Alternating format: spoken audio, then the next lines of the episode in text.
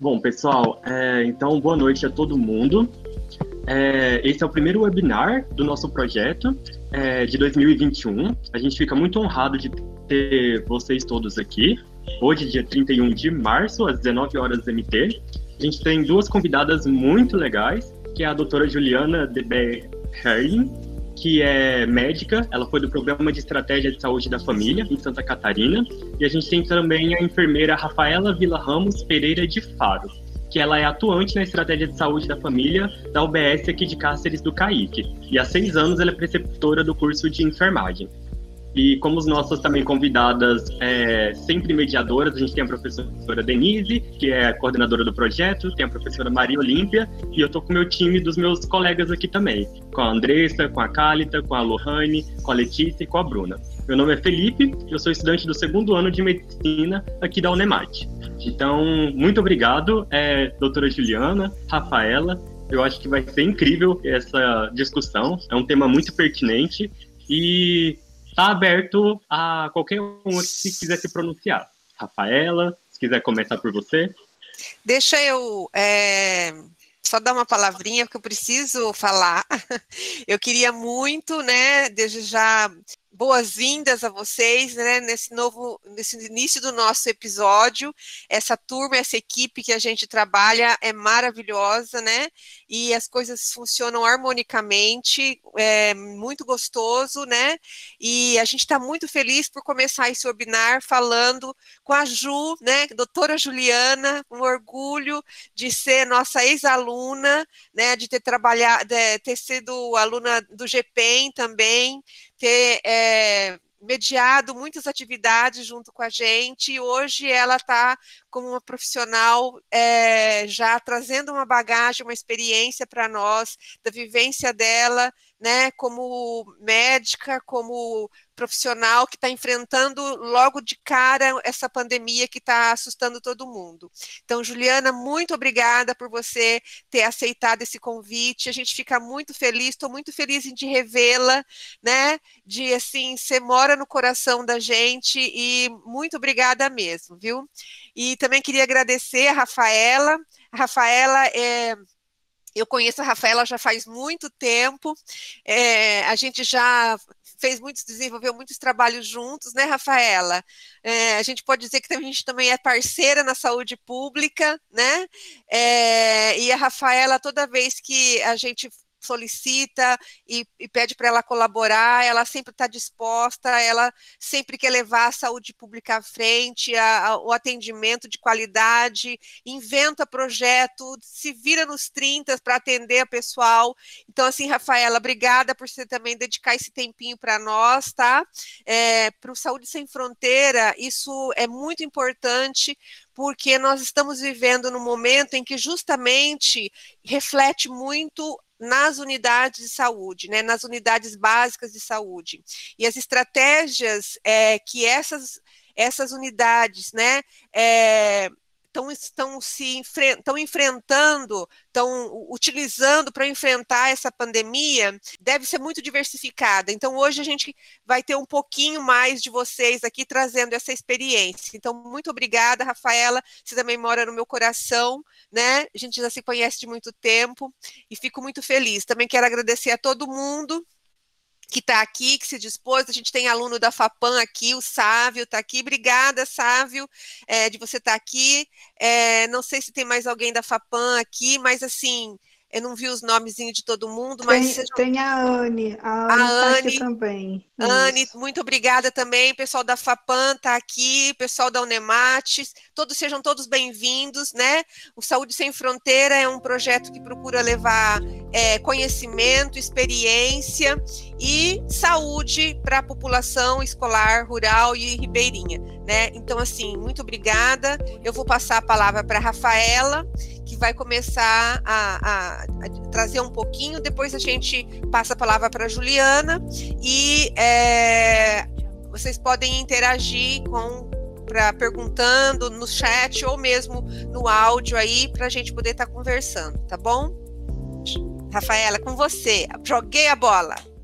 Então, boa noite a todos. Eu acredito que eu conheça já alguns alguns dos alunos aqui que estão presentes hoje nessa, nesse bate-papo aqui, nesse momento interativo aqui, para a gente trocar algumas experiências, né?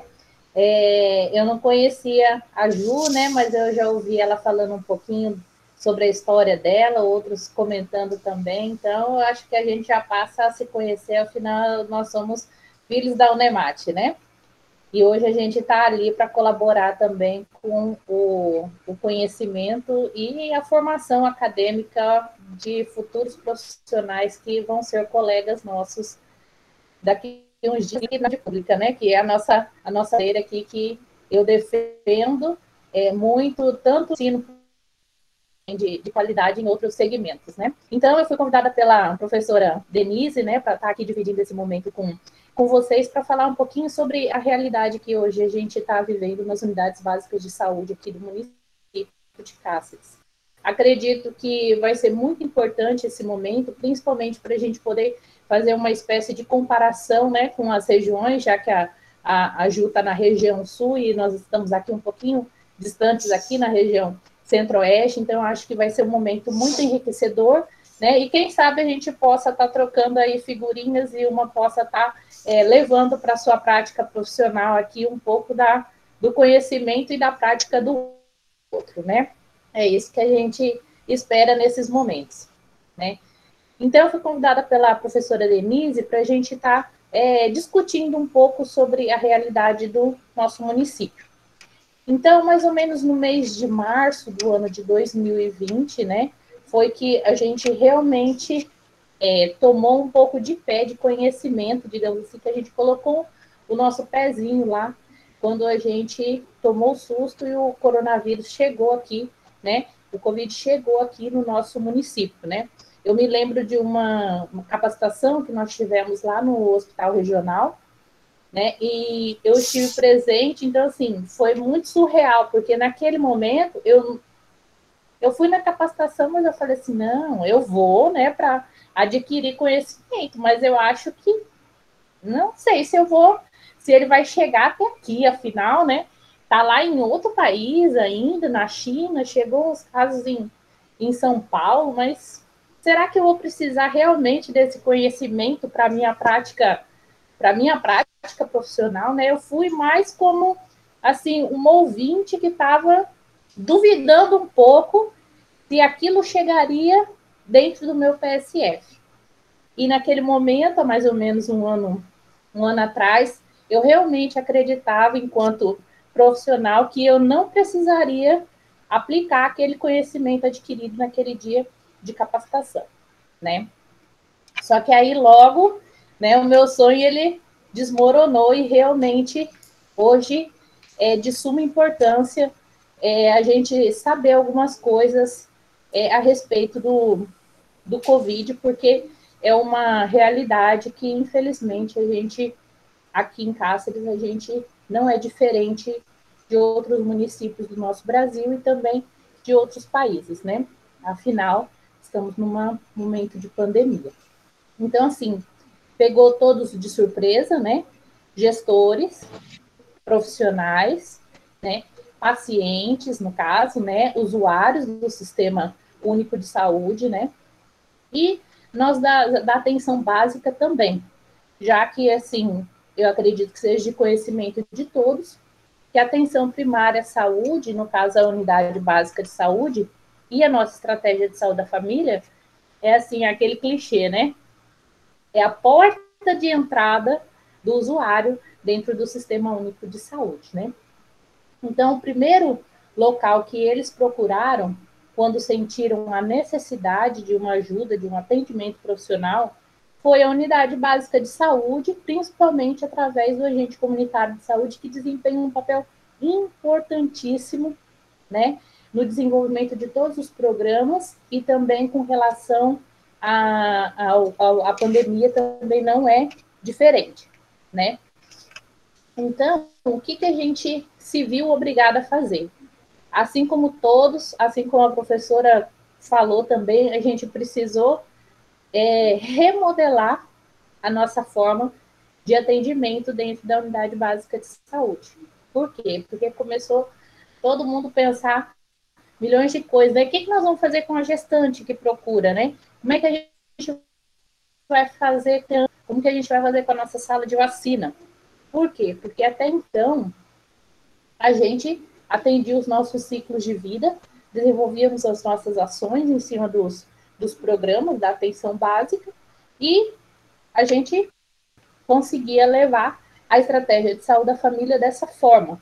E a gente começou a atender o Covid dentro da atenção básica, dentro da nossa unidade básica de saúde. E aí, depois, com o passar do tempo, quando percebeu-se que a pandemia ela era realmente uma, uma coisa que estava afetando é, muito a nossa, a nossa população, e né, porque quando começou, eu acredito que ninguém tinha é, ideia de que ia tomar a proporção e a dimensão. Acredito que nem os epidemiologistas, né, professor, eu acredito que não, não conseguiram fazer essa previsão tão devastadora, na verdade, que é né, isso que a gente está vivendo. Afinal, era uma doença que a gente continua sem saber muito, né? A gente vai aprendendo um pouco aos poucos, né? É um pouco a cada dia. Só que ainda não é o suficiente, infelizmente, para fazer com que a pandemia passe e realmente a gente consiga números expressivos na redução dos casos e também dos óbitos.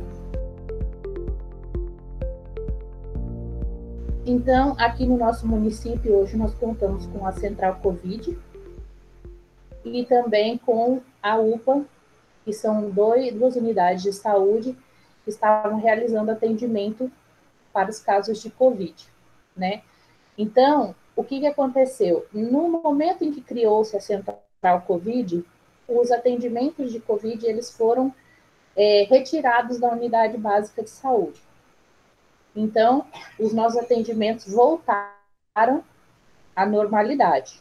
Porém, a questão de 10 dias atrás, né, com a da gestão, nós voltamos a fazer o atendimento do Covid nas unidades básicas de saúde. E hoje a gente funciona da seguinte forma: nos períodos matutinos, de segunda a sexta-feira, é demanda espontânea e realiza-se o atendimento dos pacientes suspeitos de Covid. E à tarde, mantém-se o atendimento dos outros ciclos de vida. Sala de vacina, pré-natal, puericultura. Aí vai depender da, da, de cada unidade de saúde como é que, como é que trabalha, né? E aí é, a gente percebe que a maioria dos colegas que estão ali na linha de frente, como a gente, como a gente diz, é, muito sobrecarregados, né? A gente troca experiência com os nossos colegas da Central Covid da UPA, então a gente percebe que eles estão extremamente sobrecarregados, né? Nós também somos pressionados, né, às vezes pela população, né? Porque às vezes a gente não consegue cumprir com o nosso calendário, a risca daquilo que a gente deve fazer, né? que a gente deve executar dentro de uma unidade básica de saúde. Então, assim, na sua integralidade, nós, enquanto atenção básica, hoje nós não estamos conseguindo cumprir com a proposta do Ministério da Saúde, né? E aí a gente acaba é, deixando de, de lado algumas atividades às quais a população estava acostumada, né?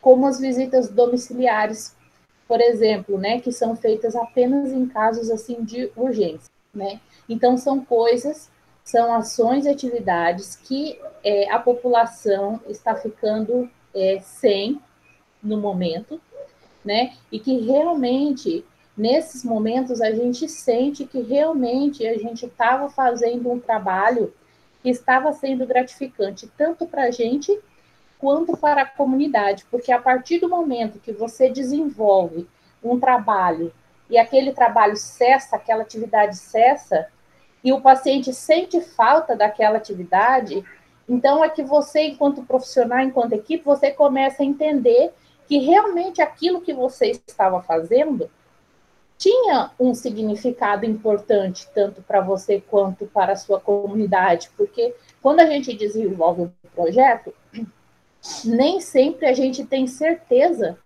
que aquela, que aquela ação, que aquela, que aquela estratégia, ela está sendo eficaz e se está correspondendo às necessidades da nossa comunidade. Então, a gente sempre se pega com essas dúvidas, né? Será que o que eu estou fazendo hoje, nas minhas atividades, no meu dia a dia, está sendo é, importante para minha para minha comunidade, né? Então, a partir do momento que eu suspendi as minhas consultas de puericultura e as mães me cobrando, quando que eu vou trazer? Cadê a consulta? Já deu seis meses e o meu filho não veio na consulta de seis meses. A gente começa a ver enquanto profissional, eu até fico emocionada porque a puericultura para mim as crianças são o meu xodó junto com as gestantes, né? Então a gente consegue pegar a gestante, a puérpera e, o, e a puericultura. E aí quando a gente vê que as mães estão sentindo falta do nosso do nosso trabalho, que nós não estamos conseguindo desenvolver na íntegra, é o feedback que a gente precisava, né? para dar aquela força e aquele empurrão de falar, olha, quando tudo isso passar, você vai poder retomar lá de onde você está o seu trabalho, porque realmente estava fazendo a diferença para a sua para a sua comunidade, né? Então, assim, é, quando tudo isso passar, né, eu espero que a gente volte a desenvolver tudo que a gente tinha planejado, né? E que, assim, o maior feedback a gente tem que tirar tanto as coisas boas quanto as coisas ruins, né? Então, quando a gente percebe que as mães, por exemplo, sentem falta do trabalho que a gente desenvolve, é o feedback mais positivo, digamos assim, que eu pude ter durante a pandemia de com resposta ao trabalho onde eu, onde eu atuo. Né? Então, assim, são coisas negativas que às vezes vêm mostrar os pontos positivos e fazer com que a gente fale assim, olha, você segue em frente, que o que você está fazendo realmente está fazendo a diferença para a sua para a sua comunidade, coisas que às vezes a gente, no nosso dia a dia, não consegue é, perceber, né? Às vezes a gente trabalha muito com números, né? A gente se prende muito a números de atendimento, e aí às vezes a gente fala assim, nossa, mas eu só consegui atender, por exemplo, essa semana cinco crianças, né? Então, assim, para quem pensa nos números, cinco é pouco, né? Só que faz a diferença na vida daquelas cinco crianças, daquelas cinco mães e daquelas cinco famílias. Então, uma coisa positiva que eu pude tirar desse momento de pandemia é isso, que quando a gente suspendeu alguns atendimentos dentro da nossa unidade, a gente teve um, um feedback da população falando assim, cadê as consultas, né? Meu filho já completou tantos meses e ele não veio na, na consulta, não vai voltar, quando é que a gente vai ter? Então, assim, isso é, vem assim para fortalecer muito a nossa prática profissional e ver que realmente às vezes aquilo que a gente está desenvolvendo na, na unidade de saúde, na unidade básica, que nem todos conseguem perceber a importância do, das atividades que são desenvolvidas dentro de uma unidade básica de saúde, nesse momento é o retorno melhor que um profissional pode ter, que é quando a população ela sente falta daquele serviço. E aí a gente pôde constatar isso agora durante o período de pandemia, né? Então, hoje a gente está atendendo Covid novamente na, nas unidades básicas de saúde. A gente percebe que nas unidades básicas de saúde, a maioria dos profissionais, eles têm muita, digamos assim, não dificuldade, mas são muito temerosos com relação ao vírus, né? Então, assim, a gente percebe que apesar dos esforços que a gente não mede, juntamente com a gestão também, no sentido de capacitar, né? No sentido de, de, de apoiar, muitas vezes não é suficiente para a gente estar seguro daquilo, muitas vezes, que a gente desenvolve dentro da, da unidade básica de, de saúde, mas eu acredito que seja uma insegurança de todos os profissionais de forma, de forma geral, né? Porque a gente é, sabe que são todo dia tem um dado novo, tem um sintoma novo, tem um manejo clínico diferente, né? Mas a gente procura seguir todas as orientações que são dadas pelo Ministério da Saúde para a gente tentar fazer o melhor possível. Que no caso da unidade básica de saúde, o que que é? A fazer o diagnóstico precoce. Não tratamento precoce, gente, mas fazer o diagnóstico precoce da doença é, e adotar um manejo clínico adequado, fazer as notificações, fazer o acompanhamento desses pacientes, né? É, e o mais o principal e o primordial nessa nessa história toda é fazer o diagnóstico precoce, mesmo que seja de, de caso suspeito, né? Então a gente sabe que por trabalhar no SUS são muitas as dificuldades que a gente que a gente enfrenta, né? Com relação, por exemplo, ao, a, aos EPIs, né? Então, muitas vezes a gente, é, no início, né, onde não tinha esse, esse planejamento, não se imaginava o panorama que a gente está, que a gente enfrentou, é, nós passamos por algumas dificuldades com relação a EPIs, né? É, mas hoje a maioria desses temas eles estão é, já sanados, né? É, eu acho que a gestão já, já encontrou ali uma, uma, uma forma, né, de é, corresponder e responder às necessidades dos profissionais de, é, de saúde da, das unidades básicas, só que é, acredito que o que não pode nos deixar paralisar é o medo, né, porque a gente sabe que tem, temos muitos de nós que temos medo, né, de nos, de nos contaminar, né, só que a gente sabe também que são as, é, as regras do nosso, do nosso ofício e a gente não vai fugir à luta na atenção básica aqui de Cáceres, não vai, não vai ser diferente. Aí eu deixo aberto, se vocês às vezes tem alguma coisa, às vezes que eu não, não falei, que vocês tenham curiosidade, vocês podem estar. Tá, tô aberta a sugestões também, gente, para ajudar a gente a passar por esse, por esse momento. A gente também está, está aberta a sugestões também. Muito obrigado, Rafaela. Eu acho que você trouxe pontos extremamente relevantes. Você conseguiu pensar mesmo desde lá do início de como é que foi tão turbulento receber essa notícia e pensar mesmo enquanto grupo, enquanto coletivo, como que a gente vai se preparar para isso, né? Isso vai entrar na minha prática clínica, não vai? Isso vai interferir na minha condução? E a gente viu que interferiu. E foi rápido, né? Então, foi um manejo de todo mundo se preparar de maneira muito rápida, buscar os melhores recursos, é, cuidar da nossa saúde mental, que os profissionais precisam estar bem para atender toda essa população. Os números foram crescendo e eu acho que é isso mesmo, sabe? É gratificante e percebendo que todo aquele trabalho que antes funcionava de uma forma, agora está sendo guiado de outra. Então, a população sente saudade. Eu acho que o trabalho da, dessa, da estratégia de saúde da família e comunidade ela é fundamental porque ela não se dá só na dimensão a nível de uma saúde que é orgânica, mas de uma saúde que é mental. Então, são populações que dependem muito, que precisam muito desse serviço, e é muito importante mesmo. Gostei bastante da sua fala. Doutora Ju, se já quiser começar? Então, boa noite, gente. Obrigada primeiro pelo convite. Para mim é uma honra estar aqui, poder participar. É, queria mandar um abraço para a professora Sandra, né, que está aqui com a gente. E então vou dar início à minha fala também. Eu sou médica, né, que nem já foi comentado, e eu trabalho num serviço em Santa Catarina. Eu trabalho numa cidade menor na região da Grande Florianópolis e vou contar um pouquinho a experiência de como foi do início da pandemia até aqui. Ali em março, quando começou a história do Covid, um pouco antes a gente via, né, aqueles caixões, aquelas histórias todas primeiro na China, depois na Itália, e eu acho que a gente não imaginava a dimensão que ia ser aqui no Brasil naquela época, né? Quando começaram a surgir os primeiros casos de Covid aqui na região, a primeira coisa que a gente fez foi fechar o serviço. Então, no primeiro dia, a gente fechou por uma questão de medo, que a gente não sabia exatamente com o que, que a gente estava lidando, né? E para reorganizar o serviço. E aí, num primeiro momento, a gente decidiu que a gente atenderia os casos suspeitos dentro da unidade de saúde, né?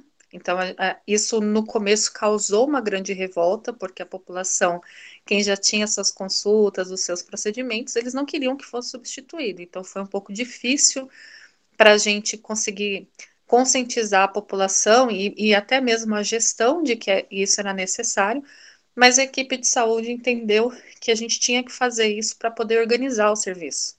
E aí, qual foi a primeira grande dificuldade? A questão dos protocolos. Porque o Ministério da Saúde hoje, é, onde que estão esses protocolos, né? Lá no site do NASUS, na parte de profissionais, é onde são publicados todos os protocolos a respeito de Covid. Então, esses protocolos, eles mudavam muito e muito rápido. Então, era um desgaste muito grande da gente ficar, conseguir se atualizar para conseguir fazer o atendimento correto. No início da pandemia, era, era muito associado com uma síndrome gripal. Então, eram casos que tinham que fechar uma história de tosse, de febre, de mal-estar, dor de cabeça. E aí, com o tempo, então, é, esses sintomas foram mudando e a gente foi aprendendo um pouco sobre o Covid, né? No começo não se falava, por exemplo, de diarreia, de dor abdominal, hoje a gente já fala. Então, é, algumas coisas assim que foram bem desafiadoras. É, entre os médicos, a gente começou a criar grupos de WhatsApp mesmo, de médicos do país todo, para conseguir co é, compartilhar esses protocolos e as novas atualizações.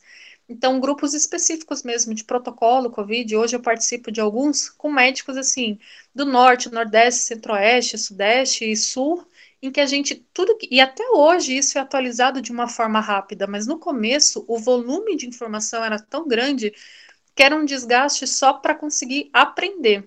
E aí, dentro do serviço é, de saúde, então a gente teve uma dificuldade muito grande para conseguir entender como que a gente ia fazer o atendimento e como que a gente ia organizar o serviço? Então, no primeiro momento, a gente fazia mais a parte de Covid, mas a gente percebeu que isso não seria viável. A gente ia ter que montar uma estratégia para atender os outros, as outras patologias também, né? Fazer o segmento que, querendo ou não, a gente é atenção primária. Então, a gente é a porta de entrada. Como que a gente fez? Então, a gente criou ambientes diferentes.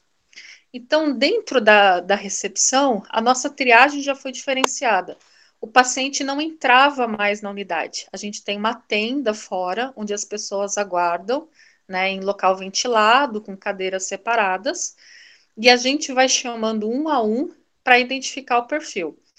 Se, e aí a gente criou um protocolo de, de triagem, né, para tentar identificar sintomas, e a gente via a frequência cardíaca, a frequência respiratória, e se o paciente tinha um sintoma de que encaixa, encaixava para COVID, ele seria atendido num ambiente. Se ele não tivesse, ele seria atendido em outro. Então, a primeira coisa que a gente fez foi separar os atendimentos para não misturar pacientes possivelmente contaminados ou com uma história epidemiológica que pudesse estar tá contaminado dos pacientes do segmento normal. E foi assim que a gente foi organizando. Com a questão da equipe, foi, é, criou assim que nem foi abordado, a parte da saúde mental. Então, nesse momento, foi fundamental a gente fortalecer o trabalho multidisciplinar integrado. Então, a gente fortaleceu a nossa equipe. Então, a gente fazia reuniões diárias, né? A gente repassava todos os protocolos entre nós, a gente fazia identificação de erro de processo, onde que estavam as falhas, como que a gente podia melhorar. Em relação aos EPIs, é, foi muito difícil também no começo conseguir, porque não tinha para todo mundo. Então, às vezes, a gente buscava em outro estado é, para conseguir né, é, ter os EPIs para todos. Hoje a gente, graças a Deus, tem tudo, mas no começo também foi bem difícil. E uma coisa também, né, que a doutora, é, que a, a Rafaela falou, que é, a saúde depende de um recurso. E a velocidade com que o recurso é disponibilizado não é igual à velocidade no atendimento, nas urgências, nas emergências, né? Então, às vezes, a gente via uma demanda grande que necessitava de um investimento, mas não tinha um recurso disponível para isso. Então, a gente precisou é, se reinventar, se readequar com o que a gente tinha para poder fazer esses atendimentos. O que, que foi de aposta na nossa atenção primária que a gente viu que deu muito certo. Fazer um monitoramento diferenciado. Porque antes só se monitoravam os casos de Covid. Só que quando você fala em atenção primária, você pensa em território. Então a gente não monitorava só o caso, a gente monitorava o caso, os contatos e essa rede onde esses contatos tinham passado. Então a gente mapeava o nosso território da parte epidemiológica para tentar traçar por onde que esse vírus poderia estar circulando e tentar isolar essas pessoas mesmo, mesmo que elas fossem assintomáticas. E a gente viu que foi, era uma estratégia muito trabalhosa, porque a gente, sem brincadeira, era sete dias da semana, 24 horas.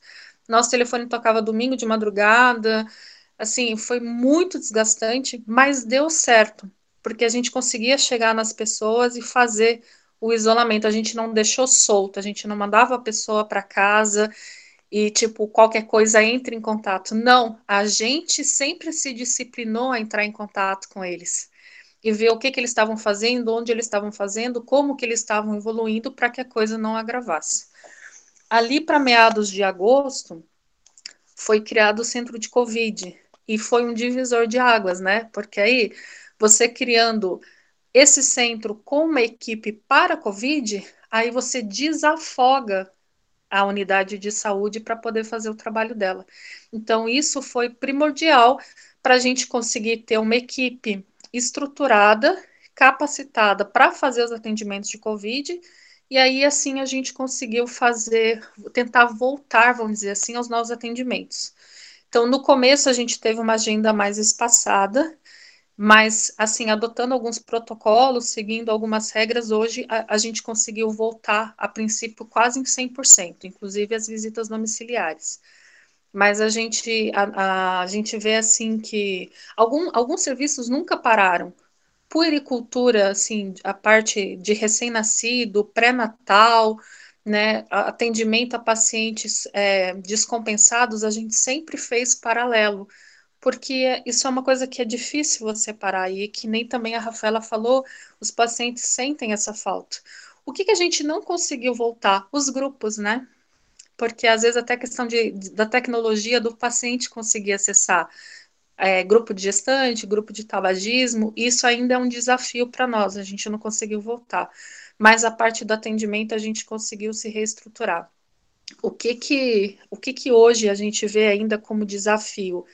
A questão das novas cepas, né? E da mudança do Covid, porque antes a gente tinha uma visão, é, digamos assim, mais geral da doença.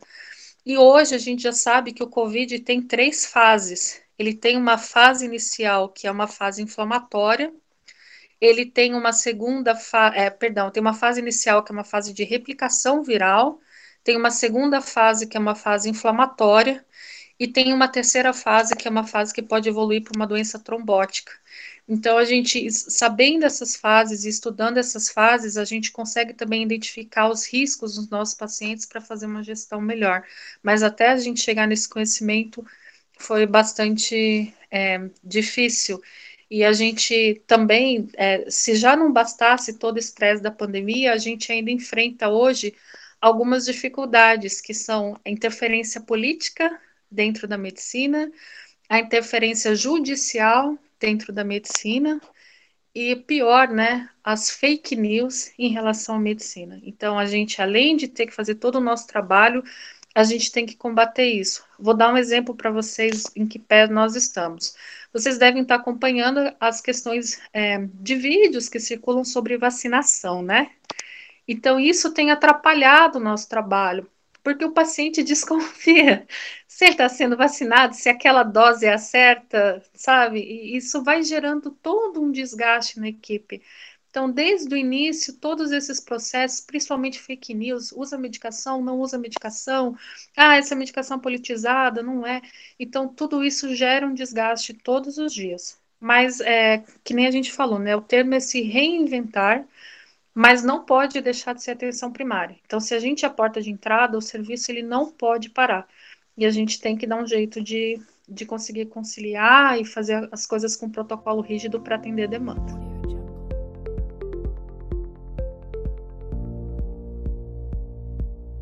Aí, uma coisa que a gente também é, tem estudado, né, que foi publicado recente, é pensar assim, ó, em eixos de atendimento. Então, quando você fala em, em unidade básica, atenção primária, em contexto de COVID, a gente pode pensar em quatro esferas. A primeira esfera é o atendimento em si do COVID, né? Dos pacientes suspeitos, casos confirmados e todos os protocolos. A segunda esfera seria o atendimento é, dos pacientes em situação vulnerável, né? Porque nós temos pacientes, às vezes, que não tem como fazer isolamento, ou que eles não têm como fazer um lockdown, parar de trabalhar, como é que vai, não tem, às vezes, como comprar uma medicação. Então, tem que ser pensadas estratégias para esses atendimentos também. A gente tem também a questão da vigilância epidemiológica, o mapeamento do território, a definição de estratégias de prevenção, né, de é, para tentar conter a pandemia. Então tem esse trabalho multidisciplinar e por fim o trabalho mesmo da APS que já é feito há anos e que tem que é, de alguma forma acontecer junto. Então é, é isso. Muito obrigado, é, doutora Ju. É, eu acho que você também trouxe pontos muito importantes e eu fiquei até com dúvida agora, eu já vou fazer, se alguém tiver alguma dúvida pode mandar aí no chat também. É, doutora, pensando mesmo a longo prazo, nessa questão assim de desses pacientes, grupos diabéticos, grupos hipertensos, que não estão tendo esse segmento, né, que estão, talvez é, nem todas as estratégias de saúde da família do Brasil estão conseguindo fazer esse acompanhamento com essa população. É, que repercussão lá na frente a gente pode ter? Como é que vai ser a avaliação desses pacientes quando eles chegarem?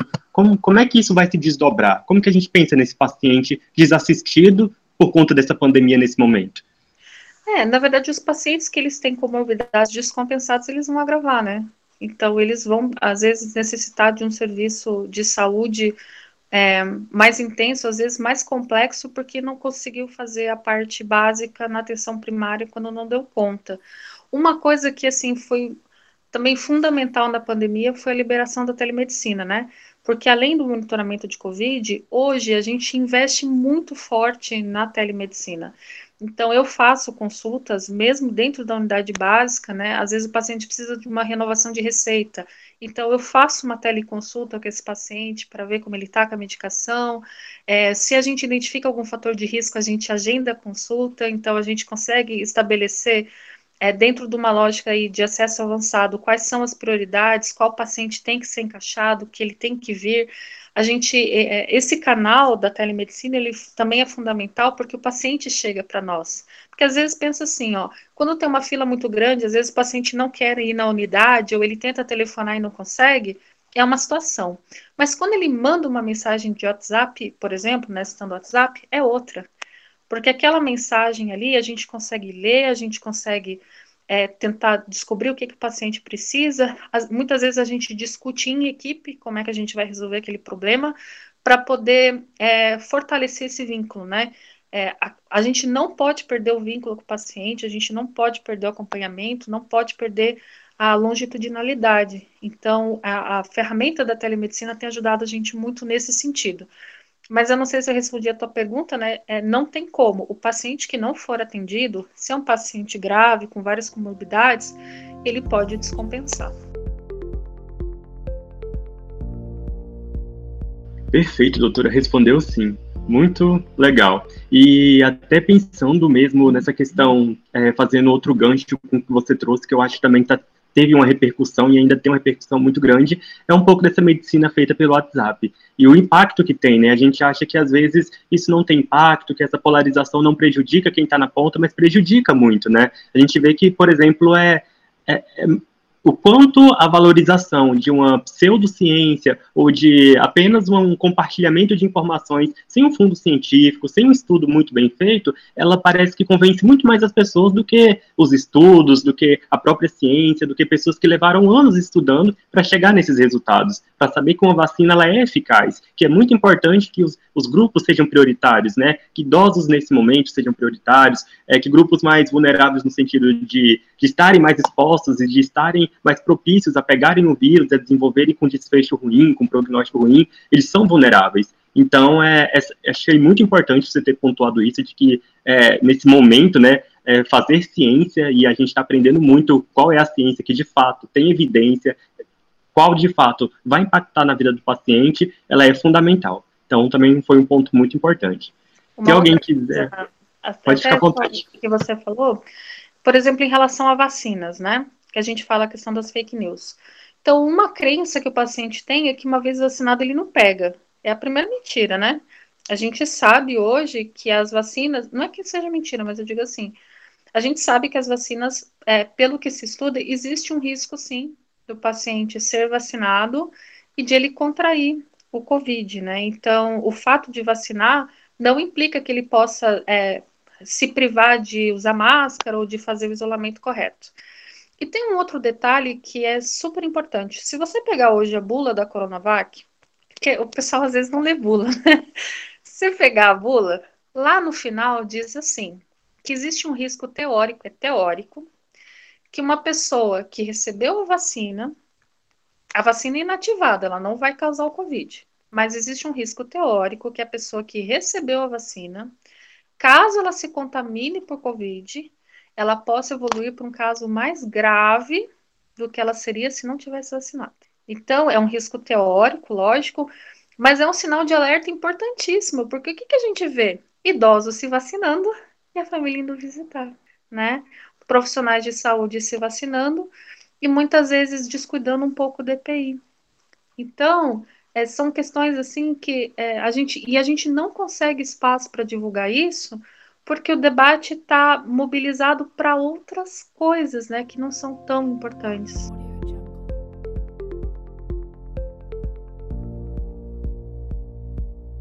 É verdade. E isso fala muito a respeito mesmo da nossa responsabilidade enquanto profissionais da área da saúde, acadêmicos da área da saúde, é, pessoas que vão ser futuros profissionais e vão ter é, um, um, papel irrelevante para divulgar essas informações, para falarem por meio de seja por internet, por meios de comunicação, é, televisionados, a gente é responsável por essa informação que foi estudada, que foi, é, que enfim, foi respaldada dentro de estudos e, e tudo mais. Então é, é, um papel fundamental nosso mesmo nesse momento também. E assim, ó, é, por exemplo, quando você fala de atenção primária, é aí que entra a gente de saúde porque ela conhece o território, ela mapeia, ela é, tem esse, essa abertura, então ela é um, um agente fundamental para ajudar nessa parte da prevenção, para ajudar a gente nessa, nessa questão.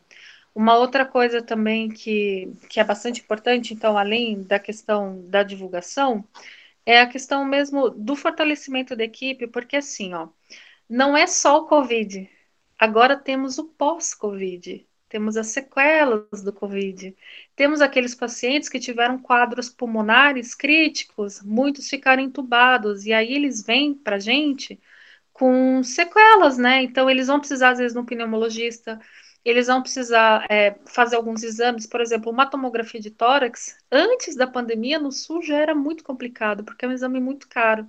E é uma demanda que aumentou bastante porque a gente precisa fazer o segmento desse paciente. Então, agora, além da gente ter é, se re, reestruturado para atender COVID, a gente agora precisa também pensar em como que a gente vai abranger esse pós-Covid que não é pouco. Até aqui essa conversa já foi extraordinária e eu tenho certeza que assim como nós aqui do time do podcast, você querido ouvinte que está em casa nos acompanhando, também está achando este conteúdo de muito valor. Por isso, para dar continuidade a esse bate-papo que está imperdível, confira o nosso próximo episódio onde nós daremos continuidade ao debate desse assunto